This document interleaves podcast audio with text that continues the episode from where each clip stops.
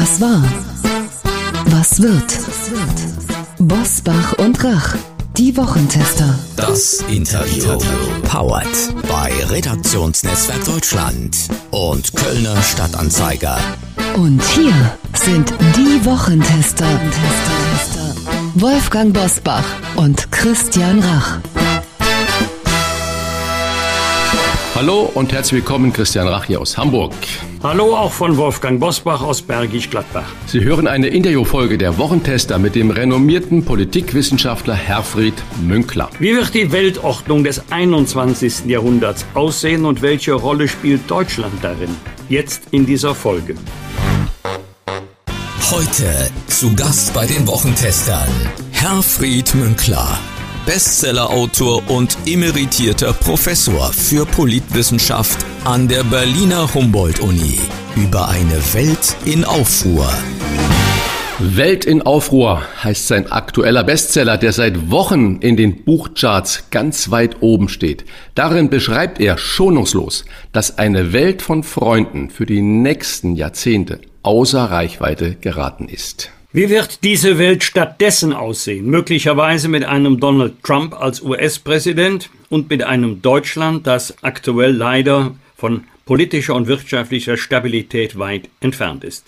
Wir begrüßen einen der genauesten Zeitdiagnostiker und Erklärer, Herfried Münkler. Herzlich willkommen bei den Wochentestern. Guten Morgen. Herr Münkler, Donald Trump hat nach Iowa nun auch mit dem US-Bundesstaat New Hampshire die zweite Vorwahl der Republikaner genommen. Ihre Prognose, wird Trump im amerikanischen Wahlkampf gegen Amtsinhaber Joe Biden antreten? Ich denke schon. Bei den Republikanern dürfte das Rennen gelaufen sein. Die Partei ist vor einem Jahrzehnt, anderthalb Jahrzehnten bereits sehr weit äh, nach rechts gerutscht. Die alte Grand Old Party gibt es in dieser Weise nicht mehr. Und äh, man kann das an der äh, Gegenkandidatin, die er jetzt noch hat, Frau Haley, sehen, dass sie immer deutlich unterhalb von Trump bleibt. Ich glaube, er hat die Gruppierungen in der Partei hinter sich, die mobilisierbar sind, die in der Mehrheit sind. Er wird gegen Biden antreten. Was würde denn ein US-Präsident Donald Trump 2.0 für die Welt nach dem 5. November bedeuten und somit auch für uns, Europäer, Deutsche? Viele Ungewissheiten, nicht? Ähm, Trump äh, wird sicherlich, wenn er zum zweiten Mal US-Präsident wird, besser vorbereitet sein von seiner Agenda her. Das war bei der ersten Präsidentschaft äh, chaotisch. Und das heißt, äh, im Zentrum seiner Politik werden allein amerikanische Interessen stehen. Er wird wenig Rücksicht auf Verbündete nehmen. Wenn ihm das in den Sinn kommt, wird er vermutlich auch nochmal äh, den NATO-Vertrag und die Beistandsklausel in Zweifel ziehen. Äh, sonst lässt sich bei jemandem, äh, der so sprunghaft ist äh, wie Trump, bei dem man eigentlich nur sagen kann, was er für das zentrale Interesse allein und ausschließlich der USA, also bezogen auf seine Formel America First, für richtig hält, das lässt sich nicht so deutlich ausmachen. Und insofern ist es schwierig im Einzelnen das genau vorherzusagen, aber ich glaube, der entscheidende Punkt ist, die USA wird ihre Verantwortung, ja, ihre Schutzverantwortung weitgehend in Frage stellen und eine allein an ihren eigenen Interessen oder dem, was Trump dafür hält, orientierte Politik machen. Wenn Sie sagen, die eigenen Interessen in den Vordergrund stellen und die Schutzverantwortung eigentlich auch diesen eigenen Interessen unterordnen, wenn wir dann jetzt nach Russland, Ukraine hinblicken, kann Trump besser mit Putin? Könnten wir dort mit Trump ein schnelleres Ende des Krieges erleben oder wird er sagen, regelt ihr das alleine, geht uns nichts an? Ähm, ja, ein schnelleres Ende des Krieges wäre jederzeit erreichbar, wenn die Ukraine kapituliert. Das heißt, wenn man Putin machen lässt, äh, was er will, was er vorhat, äh, seine geopolitischen Ziele umsetzen und ähm, vieles andere mehr, das, glaube ich, steht außer Frage und deswegen wird äh, Putin auch erst bereit sein, in irgendeiner Weise zu verhandeln, wenn die amerikanischen Präsidentschaftswahlen stattgefunden haben. Das heißt, er sieht, mit wem er es zu tun hat. Und wenn er es mit Trump zu tun hat, kann er davon ausgehen, dass er einen äh, Deal machen kann auf Kosten der Ukraine. Und ich würde auch mal sagen auf Kosten äh, der Europäer, äh, denn eine Niederlage der Ukraine wird vor allen Dingen die Europäer betreffen, wird vielleicht die USA etwas Ansehen kosten, längerfristig betrachtet, aber die eigentlichen Folgen bleiben an den Europäern hängen. Erstens, weil dann in dem Großraum zwischen Westbalkan und Kaspischem Meer sichtbar ist, man kann Grenzen verschieben. Putin hat es vorgemacht und das wird sich dann auch Erdogan überlegen, äh, inwieweit er nicht im Hinblick auf die Kurdenpolitik und die neo-osmanische Politik, die die AKP in der Türkei ja schon seit längerem betreibt, äh, nicht äh, die eine oder andere Verschiebung, Veränderung vornehmen kann. Auf jeden Fall wird Vucic in Serbien äh, diese Überlegungen bezüglich äh, des Kosovo und der Republika Srpska äh, neu auflegen und ob Orban mit dem ungarischen Trauma von Trianon, also dem Friedensvertrag nach dem Ende des Ersten Weltkrieges mit Ungarn, ruhig bleibt oder nicht auch, ähm, Siebenbürgen oder wo auch immer, ähm, irgendwelche Forderungen geltend macht, das wird man erst noch sehen müssen. Und wenn das alles der Fall ist, dann muss man wohl sagen, haben die West- und Mitteleuropäer damit zu rechnen, dass sie eine Migrationsbewegung von einigen Millionen Menschen aus der Ukraine und anderen Räumen bekommen werden. Im Vergleich mit der so vieles, was wir seit 2014 erlebt haben, eher ein Klacks gewesen ist. Unterstellt, die USA befinden sich tatsächlich im Rückzug als Weltpolizist. Was bedeutet das dann für den Krieg in Nahost? Rechnen Sie auch damit, dass eine Regierung oder Präsident Trump die Hilfe für Israel reduzieren könnte? Damit ist wohl zu rechnen. Meine, ähm, die Amerikaner sind ja erkennbar nicht mehr in der Lage, die Rolle zu spielen, die sie einst im Nahen Osten gespielt haben, als sie dafür gesorgt haben, dass Kriege auf wenige Tage begrenzt sind, dass die Durchhaltefähigkeit Israels erhalten geblieben ist. Ähm, man wird davon ausgehen, äh, dass ein Frieden im Nahen Osten die veränderten Konstellationen der Weltpolitik ähm, widerspiegeln wird, nämlich dass China dabei eine wichtige Rolle spielt Chinesen haben sich ja jetzt auch im Hinblick auf die äh, Blockierung oder Bedrohung äh, des äh, Welthandels in der Straße von Aden zu Wort gemeldet, dass vermutlich auch Russland eine Rolle spielt, auch wenn es vielleicht nicht direkt in Erscheinung tritt, aber dann doch äh, durch sein Verhältnis zum Iran, äh, so dass also das, äh, was ich glaube für die Zukunft sagen zu können, nämlich ein System, in dem fünf Mächte global das Sagen haben und äh, bei der Pazifizierung von Räumen, äh, die alle in irgendeiner Weise eine Rolle spielen, die USA das nicht mehr letzten Endes alleine erledigen können. Ähm, das wird sich auch im Nahen Osten zeigen und für Trump wird dabei die Frage sein, was ist im Interesse der USA und ähm, was will meine treue Wählerschaft äh, hören und sehen. Bedeutet das, dass Benjamin äh, Netanyahu, der Regierungschef von Israel, eine ungeahnte Machtfülle dann bekommt, wenn das so eintreten wird, wie Sie das sagen, und dass er alleine eigentlich den Krieg gegen die Hamas beenden kann? Es mag sein, dass er sich das so vorstellt und so wünscht, weil er es zurzeit mit beiden äh, zu tun hat, äh, der ihm ja doch ähm, nicht bedingungslos äh, folgt in ähm, Hinblick auf Netanyahus Pläne, was das äh, Westjordan anbetrifft und auch den Gazastreifen. Man kann sich aber auch eher vorstellen, dass äh, wenn äh, China ins Spiel kommt und in irgendeiner Weise auch die Russen da mitmischen, äh, dass es dann auf eine Zwei-Staaten-Lösung eher hinausläuft und ähm, äh, dass dann gerade die äh, rechtsnationalistische Regierung Netanyahus Probleme bekommen wird, weil sie ja sagen, äh, sich die Zwei-Staaten-Lösung nicht vorstellen kann, nicht auch ihre Fahne geschrieben äh, hat. Aber ich äh, denke, ähm, wenn man im Nahen Osten zu einer Beruhigung der Situation kommen will, dann wird man um eine Staatlichkeit, wie auch immer die dann definiert und ausgeprägt ist, das wird man sehen müssen, der Palästinenser nicht herumkommen. Und das heißt, dass äh, die Netanyahu Politik ähm, ja, im weiteren Sinn nicht mehr weiterführbar ist. Das Ergebnis dessen, glaube ich, äh, ist gegenwärtig auch, dass Netanyahu keine Zeit hat, wenig Zeit hat, dass er versuchen will, bis November äh, bestimmte Projekte durchgedrückt äh, zu haben, äh, um dann äh, gewissermaßen aus einer Position der irreversiblen Tatsachen heraus handeln zu können. Unterstellt die USA ziehen sich als Weltpolizist tatsächlich zurück, heißt das für uns Europäer, dass von uns mehr verlangt wird, also Stichwort Verteidigungsanstrengungen, und könnten wir das überhaupt leisten, also völlig unabhängig davon, wer hier die Regierung stellt? Also die Europäer könnten das sicherlich leisten, wenn sie allein ihre nationalen Budgets äh, des Wehretats äh, etwas äh, besser miteinander kombinieren, dann äh, ist das schon hinreichend, um eine bemerkenswerte ähm, Behauptungsfähigkeit oder äh, mit Pistorius zu sprechen, Kriegstüchtigkeit auf die Beine stellen.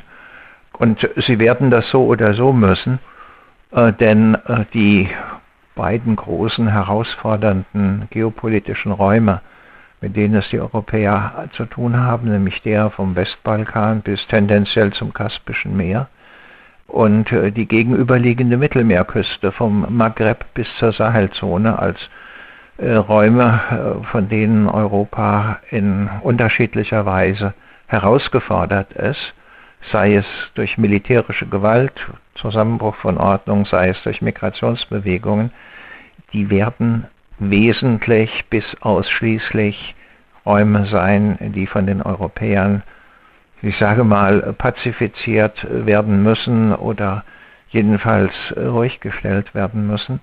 Da wird ihnen keiner dabei helfen. Eher wird einer in die Quere kommen, sagen wir mal die Russen in der Sahelzone mit militärischem Potenzial, die Chinesen teilweise äh, in äh, Mittelosteuropa, ähm, aber teilweise auch in Afrika mit ökonomischen und fiskalischen Potenzialen.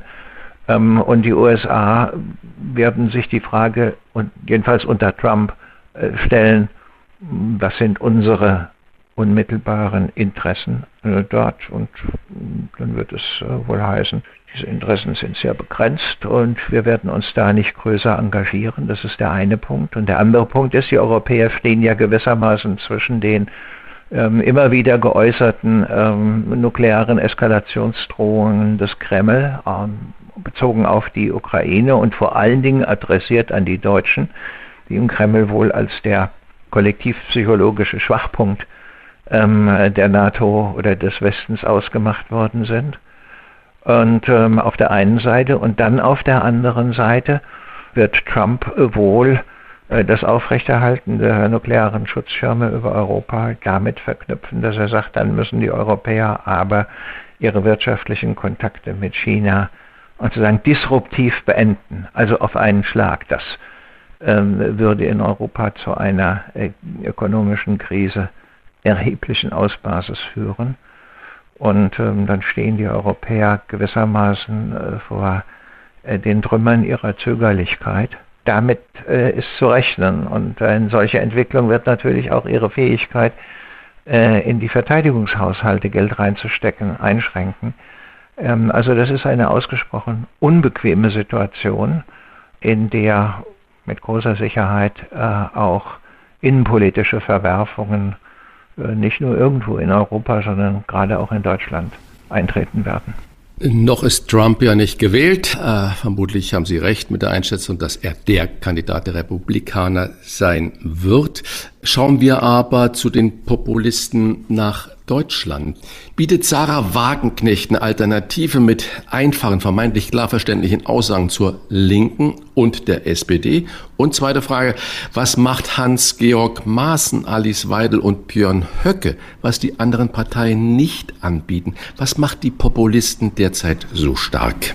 Ja, sicherlich äh, ähm, handwerkliche Fehler der Regierung, äh, die zu Missmut führen und ähm, äh, Missmut wird nach einiger Zeit zur Groll, äh, die sich dann in Wut und Zorn äußern. Das äh, haben wir ja gerade zu Beginn des Jahres in einiger Form gesehen. Und ähm, so dass es also, möchte man sagen, Rechts- wie Linkspopulisten relativ leicht haben, ohne ein wirklich durchdachtes, in sich kohärentes politisches Programm relativ viele Stimmen einzufangen. Ist auf der einen Seite so etwas wie ein harter rechter Rand äh, in Deutschland, den es vermutlich immer gegeben hat, der aber lange keine Rolle gespielt hat, jedenfalls politisch nicht sonderlich in Erscheinung getreten ist. Ähm, und da sind aber dann relativ viele, die mit äh, der allgemeinen Politik oder äh, wie der letzte deutsche Kaiser mal gesagt hat, die ganze Richtung passt mir nicht, ähm, unzufrieden sind ähm, und die diese Unzufriedenheit dann äh, mit dem Stimmzettel zum Ausdruck bringen. Nun hat sich in den letzten Tagen ja äh, die bislang doch sehr ruhige Mitte da gezeigt und äh, ähm, ihre Besorgnis über eine Analogie zu äh, 1932, 33 äh, auf die Straße gebracht. Ähm, von daher muss man sehen, wie sich das darstellt. Nun haben Sie konkret gefragt nach Maaßen und ähm, Wagenknecht. Ja, man wird davon ausgehen müssen, dass äh, die äh, diversen Gruppierungen, also vor allen Dingen äh, Wagenknecht mit ihrem äh, Bündnis, sowohl der AfD als auch der Linken, äh, etwas an Stimmen entziehen kann. Man kann ihr politisches Auftreten ja eher als eine Form von Querfront sehen, also nicht nur allein adressiert an klassische Wähler der Partei Die Linken, äh, sondern auch äh, in der äh, Frage der Russlandpolitik äh, durchaus anschlussfähig äh, an potenzielle tatsächliche Wähler der AfD. Wie stark sich das äh, auswirkt, das wird sicherlich von der Performance der äh, nächsten Wochen und Monate äh, abhängen. Auch ähm, wird sich zeigen, wie sich das bei der Europawahl äh, zeigt, wie stark die Leute auf Alice Weidels ähm, Dexit-Vorschlag, also eines Austritts Deutschlands aus der EU, reagieren werden oder wie viel politische Urteilsfähigkeit dann doch innerhalb der Wählerschaft steckt. Ähm, in Relation dazu messe ich jetzt äh, Maßen äh, und einer zur eigenen Partei gemachten Werteunion keine große äh, Relevanz zu. Es kann durchaus sein, ähm, dass ja, die Linke unter der 5% Hürde bleibt, weil Wagenknecht ihnen einiges abzieht ähm, dass die Maßenpartei unterhalb der 5% äh, bleibt. Davon ist auszugehen. Das werden auch viele Leute, die sie vielleicht möglicherweise, weil sie einen konservativen Gegenpunkt äh, zur deutschen Politik haben wollen und die vielleicht überlegen, Maßen zu wählen, ähm, aber die AfD nicht wählen würden, die werden schon sehen, dass das dann äh, verschenkte Stimmen sind, sodass die also auch unter 5% bleiben. Also ich, ich glaube, dass äh, letzten Endes ähm, Wagenknecht äh, eine gewisse Bewegung äh, dort reinbringt, allerdings in einer sehr bedenklichen Form, denn diese Querfront-Vorstellungen, äh, die haben in der deutschen Politik noch nie eine besonders hilfreiche und gute Rolle gespielt. Gut, man kann vielleicht sagen, das könnte aber jetzt doch sein, ähm, aber das muss man mal abwarten. Ähm, aber Maßen traue ich da eigentlich nichts Großes zu. Die Proteste, die wir vor wenigen Tagen erlebt haben, gegen die AfD ein zweischneidiges Schwert sein, kann es sein, dass sie diejenigen stärken, die denken, die AfD ist doch die einzige Partei, die sich gegen das Establishment auflehnt. Ja, das, ähm, das ist ein Effekt, den man nicht ausschließen kann. Es ist ja so, dass gerne äh, Politiker, die durchaus der Elite angehören, das heißt der ökonomischen Elite wie Donald Trump, sich als anti-elitär äh, gerieren und äh, gegen das äh, äh, elitäre Establishment, äh, das da New York oder Washington heißt, antreten und sowas kann man auch in Deutschland nicht ausschließen. Inzwischen sind also, was weiß ich, Kopala oder Weidel oder viele andere ja äh, seit Jahren in, innerhalb der politischen Klasse der Republik. Ähm, fällt mir jetzt schwer, äh, wo da eigentlich von der Sache her der Anti-Establishment-Effekt herkommen soll. Die haben sich ja auch im Europaparlament, wo man äh, relativ gut alimentiert wird, also jedenfalls besser als im Bundestag, ähm, äh, festgesetzt, aber auch im Bundestag. Sie sind sozusagen selber bereits Establishment. Ähm, aber äh, in der politischen Rhetorik versuchen sie das sicherlich entsprechend auszunutzen und auszubeuten. Ähm, das ist eine Frage äh, letzten Endes der politischen Urteilsfähigkeit äh, der äh, Wählerschaft, inwieweit sie sagt, naja, ähm, in der Tat, was wir da jetzt in Potsdam gesehen haben, ist zwar nicht das große Geld, das sich mit den Rechten verbündet, sondern eher überschaubares Geld, aber das sind Entwicklungen, die äh, uns Sorge machen müssen, äh, weil wir das, äh, was zum Ende der Weimarer Republik geführt hat, hat nicht noch einmal erleben wollen und die Kosten, die diese Entwicklung hatte, für uns viel zu hoch waren. Ähm, und deswegen werden wir, auch wenn es uns gelegentlich in den Fingern juckt, die AfD nicht wählen. Die AfD wird freilich versuchen, diese Opferrolle zu besetzen. Und da ähm, scheint mir jetzt weniger ähm, das sich zeigen einer bürgerlichen Mitte auf den Straßen der Punkt zu sein, als die etwas unbeholfene und ungeschickte äh, Verbotsdiskussion, die da jetzt äh, seit einigen Wochen geführt wird und die sozusagen ergebnislos verlaufen wird, aber der AfD die Rolle des Opfers äh, zuspielt, die sie durchaus in ihrem eigenen Interesse zu und zu ihrem Vorteil bewirtschaften kann. In Umfragen verzeichnet die AfD ja derzeit den größten Verlust seit zwei Jahren, wobei ich immer skeptisch bin, wenn nicht steht, wo die Umfragen gemacht wurden. Äh, sind die in Klein-Blittersdorf ebenfalls gefragt worden oder nur in Berlin an den drei Ecken? Aber wenn man mal das außen vor lässt, wo die Umfragen gemacht wurden, wäre dieser Verlust, der da sichtbar wird, schon zurückzuführen auf diese Demonstrationen gegen Rechtsextremismus. Auch da müssen wir aufpassen, das gibt ja wieder so, gegen rechts wäre ja eigentlich fatal. Weil gegen mhm. rechts heißt ja auch gegen Konservative. Deswegen von mir genau Demonstration gegen Rechtsextremismus. Glauben Sie, dass das jetzt schon Auswirkungen hat, was diese Umfragenergebnisse anzeigen? Ja, ja, Umfragen äh, haben ja in der Regel eine empirische Grundlage, die zwei, drei Wochen zurückliegt. Ähm, jedenfalls, wenn sie solide sind äh, und äh, ähm, eine ordentliche repräsentative Grundlage hat.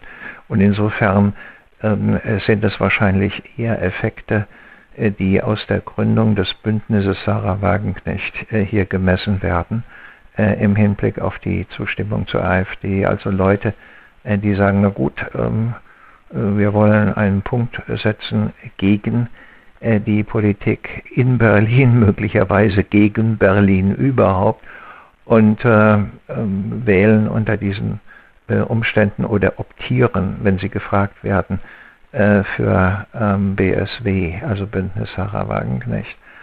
Ähm, die Bewegung, die äh, ja eigentlich erst in der letzten und vorletzten Woche eingesetzt hat, ähm, die kann man zwar mit schnellen telefonischen Umfragen ähm, in ihren Wirkungen schon einfangen, aber die sind dann nicht wirklich repräsentativ. Das heißt, die bilden etwas ab, ähm, was so sicherlich auf sehr schwachen Füßen steht oder eine ungeheure Schwankungsbreite hat. Insofern glaube ich, ähm, das wird sich noch zeigen oder wird sich nicht zeigen äh, in den ähm, Ergebnissen, aber die sehen wir im Augenblick noch nicht. Wird die AfD verlieren? Das eine sind jetzt diese Meinungsäußerungen bei den Demonstrationen und gegen Rechtsextremismus und so weiter kann man alles für gut erachten. Was mich wundert, ist, dass es sehr wenige Auseinandersetzungen mit den konkreten Inhalten der AfD gibt. Wenn jetzt, Sie haben es vorhin schon mal erwähnt, die AfD-Chefin Alice Weidel den Dexit, also den Ausstieg von Deutschlands aus der EU fordert, Macht es Sinn, sich damit zu beschäftigen in den öffentlichen Diskussionen, in den Talkshows und welche Folgen hätte denn so ein Dexit, wenn man das dann mal zu Ende denkt in so einer Auseinandersetzung für Europa? Ich denke, dass das im, im Europawahlkampf eine zentrale Rolle spielen wird. Jetzt diese Bewegung hat ja mit Inhalten wenig zu tun, außer vielleicht mit dem Programm Remigration, sprich Ausweisung und Vertreibung ähm, und dem äh, Treffen in Potsdam. Also äh, sagen, sie sind eher hervorgerufen und äh, in Gang gesetzt worden äh, durch äh, ja, ein, mm, einen Vorgang, den man auch Jedenfalls was die inhaltliche Seite anbetrifft, findet man das Ganze bei Kubitschek und Höcke schon die ganze Zeit. Das ist nichts Neues. Aber es ist jetzt so gewissermaßen ähm, ins äh, allgemeine Bewusstsein gerufen worden. Ähm, die Inhalte ähm, darüber hinaus, also Europapolitik, spielt dabei bislang keine Rolle.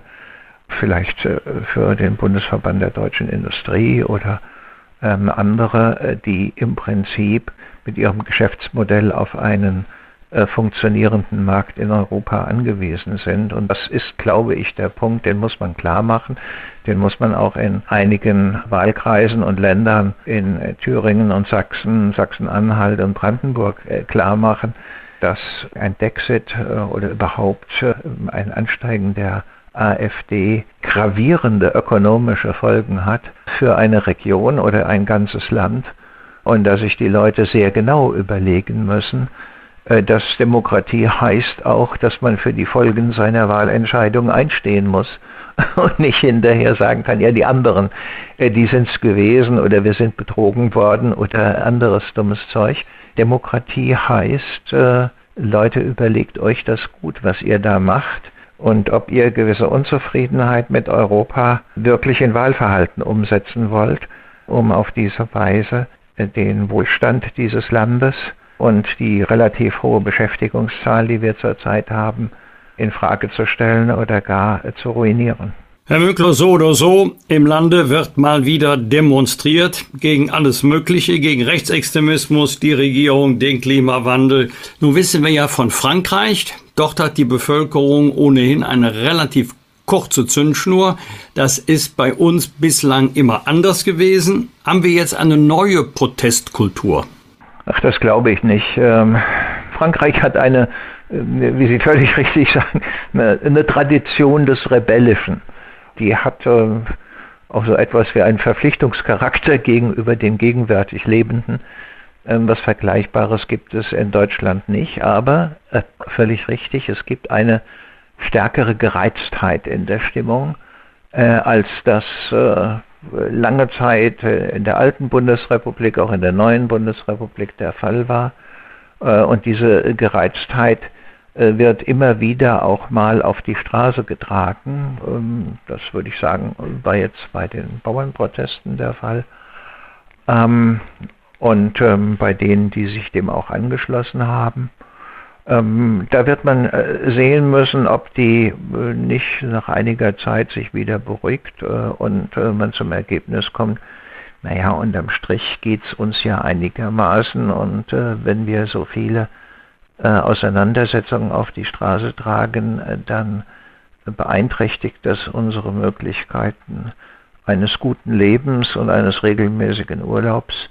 Ähm, was man sagen kann, eher gewissermaßen die Grundlage äh, der äh, Zufriedenheit in Deutschland.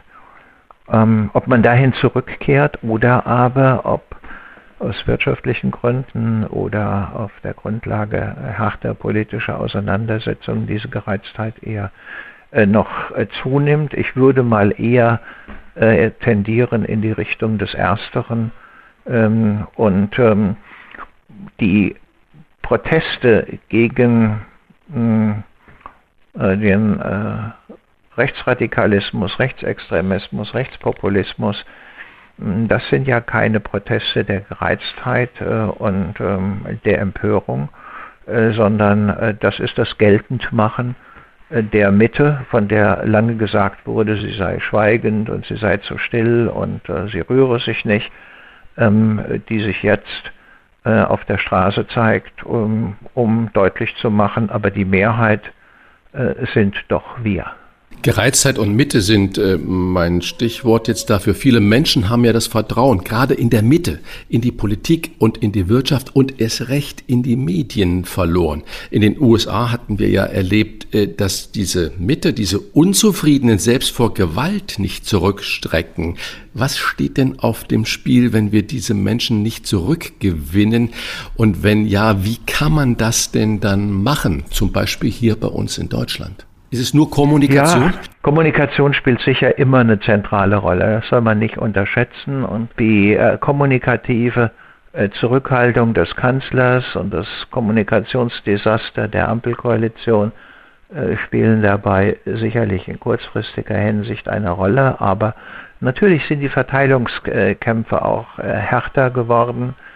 Ähm, die Zukunftsgewissheit äh, der Leute ist geringer geworden ähm, das Erstaunliche ist, äh, oder auch gar nicht erstaunlich, äh, wenn man aus äh, ökonomischen und politischen Krisen, aus Leid und Zerstörung herauskommt, wie das die Wahrnehmung der 1950er und noch 1960er Jahre in vieler Hinsicht war, dann sind geringe Zuwächse oder größere Zuwächse eine Vergewisserung einer guten Zukunft. Ähm, und das ist der Mitte äh, politisch wie soziologisch zugute gekommen. Nicht? Man kann ja auch sozusagen die Entwicklung des Parteienspektrums in der frühen ähm, Bonner Republik ganz schön beschreiben. Da gab es am Anfang relativ viele Parteien und äh, sozusagen einiger Zeit war nur noch äh, zunächst mal drei übrig, nämlich CDU, SPD und FDP, die dann auch untereinander die Regierungen äh, oder miteinander die Regierungen je gebildet haben. Ähm, und äh, letzten Endes äh, sind äh, bis in die 80er Jahre hinein, ähm, eigentlich bis in die 90er Jahre hinein, alle Regierungswechsel durch ein geändertes Koalitionsverhalten der FDP verursacht worden. Ähm, das war eine wirklich mittig zentrierte Republik, aber je stärker die sozialen Auseinandersetzungen, die Verteilungskämpfe werden, je weniger der äh, Fortschrittsbegriff als Kollektivsingular äh, gewissermaßen die Mitte eint, desto stärker franzt das Parteienspektrum aus. Darüber haben wir ja ähm, gesprochen im Hinblick auf neue Parteigründungen, aber letzten Endes kann man da zurückgehen bis zur Gründung der Grünen. Ähm, und desto stärker franzt auch die Mitte aus und wird anfällig für alle möglichen äh, Vorstellungen, äh, verliert also gewissermaßen ihr Selbstverständnis und äh, das beobachten wir zurzeit, ähm, ich will nicht sagen global, aber in den äh, westlichen Gesellschaften über, überall, ähm, auch in ähm, Mittelosteuropa oder, Ostmitteleuropa und ähm, Davon ist äh, Deutschland nicht äh, verschont geblieben, wiewohl man sagen kann, verglichen mit den Entwicklungen in Italien oder in Frankreich oder Skandinavien äh, hat das bei uns relativ spät eingesetzt und ähm, die deutschen Wähler oder die Mitte ist relativ lange dagegen stabil geblieben.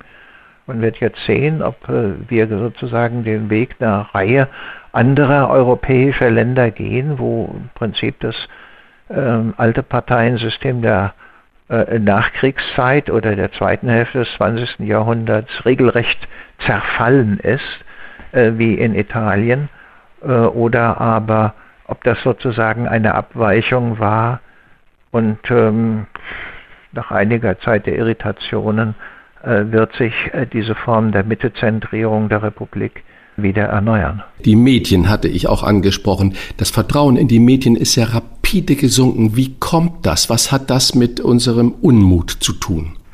Ja, ich würde mal sagen, das spiegelt den Unmut, aber die Erosion des Vertrauens in die Medien hat etwas äh, vor allen Dingen mit den neuen sozialen Medien, also äh, Internet und anderem äh, zu tun. Äh, wo nicht kuratierte Informationen äh, und äh, Meldungen wild zirkulieren, alternative Fakten kommuniziert werden, natürlich eine offene Gesellschaft auch offen ist für das Eindringen von Desinformationskampagnen von außen, dass Putins Trolls in der deutschen Politik auch eine erhebliche Rolle spielen, ist ja ähm, eigentlich bekannt. Also sozusagen die Gereiztheit wird sicherlich auch äh, über das Internet befördert oder das Internet ist ein Ort, in dem man äh, sich ähm, ja, äh, relativ leicht äh, gereizt zeigen kann, ähm, in denen es auch möglich ist, äh, Politiker, Public Intellectuals äh, und Journalisten anzugehen und ähm, sozusagen Lügenpresse oder derlei mehr ähm, da hat sich vieles verändert, sozusagen die äh, Inanspruchnahme von Wahrhaftigkeit äh, seitens der Printmedien die, äh, und auch des öffentlich-rechtlichen Fernsehens, die ist so nicht mehr gegeben. Ähm, es ist äh, über eine veränderte Kommunikationssituation etwas wie eine Nervosität hereingekommen, man hält tendenziell alles für unmöglich. Ähm, und diese Grundeinstellung der starken Mitte, das glaube ich nicht, weil das nicht sein kann, ja. Oder das ist ganz unwahrscheinlich. Diese Grundeinstellung ist verschwunden und viele Leute halten alles Mögliche für möglich, äh, nur weil es in irgendeiner Weise zirkuliert. Und wenn dann noch sozusagen die Behauptung dazu kommt, das wird in der Lügenpresse oder im öffentlich-rechtlichen ja nicht gesagt, weil, und dann kommen Verschwörungstheorien, dann breitet sich so etwas äh, aus, äh, was ähm, zunehmend dann auch in andere Bereiche einsickert. Im Rückblick kann man sagen, die guten Zeiten der Demokratie, jedenfalls der neuzeitlichen Demokratie, des demokratischen Rechtsstaates, äh, wie er den letzten Jahrzehnten des 18. Jahrhunderts in den USA geschaffen worden ist, waren Zeiten der Gutenberg-Galaxis, also des Buchs als Wissensspeicher, der Zeitung und der Zeitschrift als Informations- und Kommunikationsmedium. Und ähm, man wird noch sehen müssen, ob dieser Typus von Demokratie die veränderte Kommunikationssituation, äh, wie sie seit äh, 30, 40 Jahren entstanden ist, auf Dauer überlebt. Es gab einmal Zeiten, in denen, also vor 20 Jahren, 15 Jahren, äh, in denen einige meiner Kollegen gesagt haben, ja wunderbar, wir können auf E-Democracy umschalten, also die Leute sind ja permanent online äh, und stimmen ständig ab. Und äh, im Prinzip äh, ist die repräsentative Demokratie überflüssig geworden. Und wir können eine direkte äh, Demokratie haben, ähm, als sie diese äh, Anhänger sozusagen dieser Fundamentaldemokratisierung gesehen haben, äh, wohin das führt, äh, haben sie diesen Gedanken schnell wieder versteckt. Äh, man findet ihn heute kaum noch. Aber er war einmal da, muss aber sagen, das ist ziemlich ins Gegenteil äh, umgeschlagen in eine wilde, aufgeregte, ungeordnete äh, Kommunikation, in der die Bürger oder die Beteiligten eins zu vergessen scheinen, nämlich dass Meinungsäußerungen in einer Demokratie mehr sind als Meinungsäußerungen, sondern politische Akte, die Folgen haben. Was sich durchgesetzt hat, ist eher so sozusagen so eine privatistisch-konsumistische Vorstellung. Ach, das sagen wir mal oder das glauben wir mal. Ähm, ist ja alles möglich. Mal schauen, was rauskommt. Ohne zu bedenken, äh, dass, äh, wenn man das äh, einfach hemmungslos tut, irgendwann einem der Himmel auf den Kopf fällt. Wir bedanken uns für diese Analyse, die unseren Kopf geöffnet hat für das, was kommen mag und kommen wird. Zur Vertiefung empfohlen sei das Buch Welt im Aufruhr. Wir bedanken uns bei dem Autor des Buches, Herfried Münkler. Gerne. Vielen Dank. Vielen Dank, Herr Münkler. Einen schönen Tag. Bosbach und Rach. Im Internet diewochentester.de Das waren die Wochentester, das Interview mit Unterstützung vom Kölner Stadtanzeiger und dem Redaktionsnetzwerk Deutschland. Wenn Sie Kritik, Lob oder einfach nur eine Anregung für unseren Podcast haben, schreiben Sie uns auf unserer Internet- und auf unserer Facebook-Seite. Fragen gerne per Mail an kontakt.diewochentester.de. Und wenn Sie uns auf einer der Podcast-Plattformen abonnieren und Mitglied im Wochentester Club werden, freuen wir uns ganz besonders. Alle Informationen zum Wochentester Club erhalten Sie im Internet auf www.diewochentester.de. Danke für Ihre Zeit. Was war? Was wird? Wolfgang Bosbach und Christian Rach sind die Wochentester. Ein maßgenau Podcast. Powered bei Redaktionsnetzwerk Deutschland und Kölner Stadtanzeiger.